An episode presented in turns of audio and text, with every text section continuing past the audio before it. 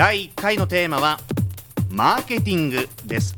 講師は出頭則之先生です。よろしくお願いします。よろしくお願いします。先生まずあのリスナーの皆さんに向けて、はい。簡単に自己紹あの介を私九州大学ビジネススクールマーケティングを担当している客員教授の出頭と言います。出る頭と警察に出頭するという名前なんですけれども ええ。危ない名前ですけど あの、うん。決して危ない人間じゃないですかよろしくお付き合いをお願いします。でも珍しい名字ですよね。これは珍しいですね。この名前を冠してたらまあ親戚筋だと。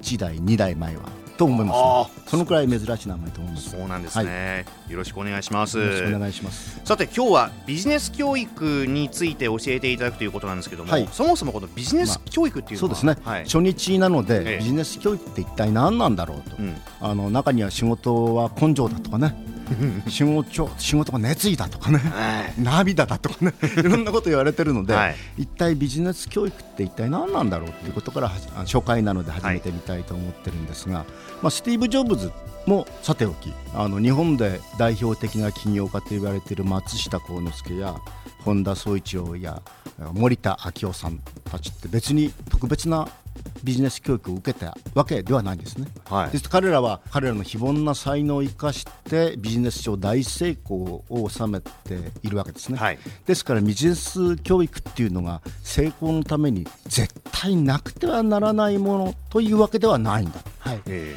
だけれども、まあ、あの今の日本、まあ、世界と言ってもいいんですけれど多くの人がビジネスで生計を立てているわけですよね、ビジネスに関わることで。えーなのであのおそらく江戸時代で言ったらば読み書きそろばんというのはあのき極めてベーシックな能力ですけれども、あの読み書きそろばんがしっかりできる人間と多分できない人間とではビジネスの成功率って相当違っただろうと思うんですね。はい。したがって現代においてもこの時代が要請する言ってみれば読み書きそろばんというものを身につけることはビジネスの成功率をきっと高めるだろうと。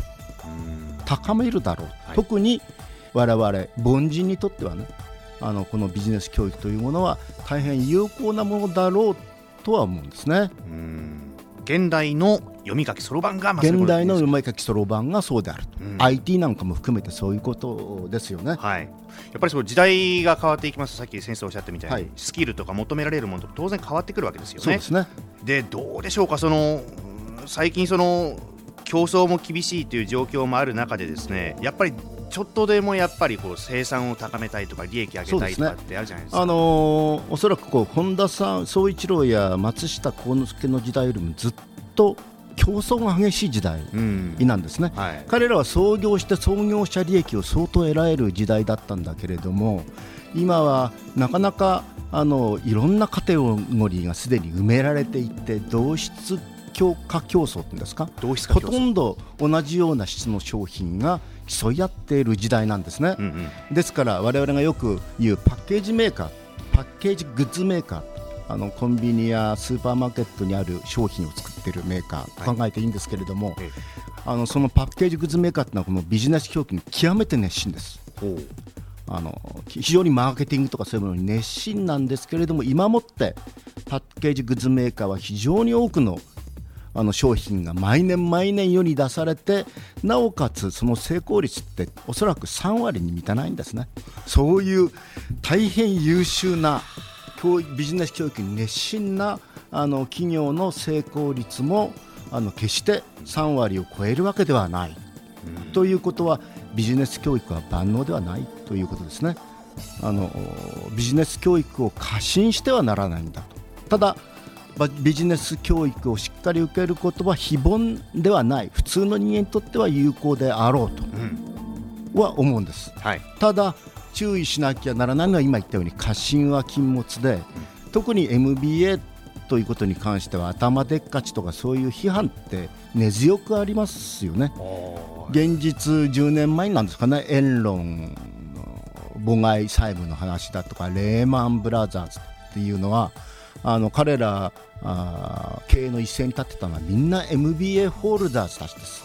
そうですね。えーうんそれであの非常にあの優秀なはい成績で MBA えー、ホールダーとなって、えー、企業なったあの経営者たちなんですけれども、うん、あまりにテクニカルにね自分たちの専門知識を生かして、うん、えーと、それが枠を超えてたっていうようなことだろうと思うんですね。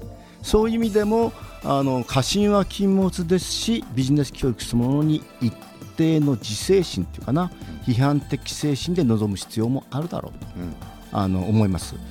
ビジネス教育 MBA も、まあ、修士に相当しますけどさらに研究して博士になると PhD っていう資格になんですね。PhD, 学位が。PhD です、はい、PhD っていうのはドクター・オブ・フィロソフィーですよね、はい、哲学。哲学ですね、あのー、知恵というか。知恵のドクターであの MBA がともすると悲観されがちなのはテクニカルに走りすぎてそのこのウィズダムっていうんですか。フィロソフィーっていう部分があのないがしろにされがちである、ということもあるので、ビジネス教育そのものに対する過信も禁物ですし、批判的精神も非常に重要であると思います。知識ももちろん大事なんでしょうけどもそれを生かす知恵みたいなものもそうですね。持っとかないと、はい、あまりテクニカルに走りすぎるということはあの時に逸脱を起こすと。なんか経済の話だけじゃなくて普段の生き方もなんかそういうふうな感じでね。まあ PhD ですからね。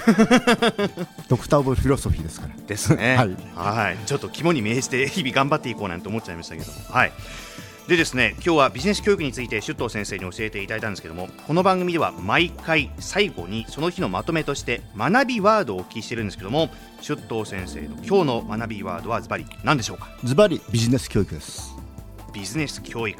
これからまた深いいろんなジャンルのねお話聞かせていただけると思いますので、はい、その時はまたどうぞよろしくお願いします。はい。ありがとうございました。ありがとうございました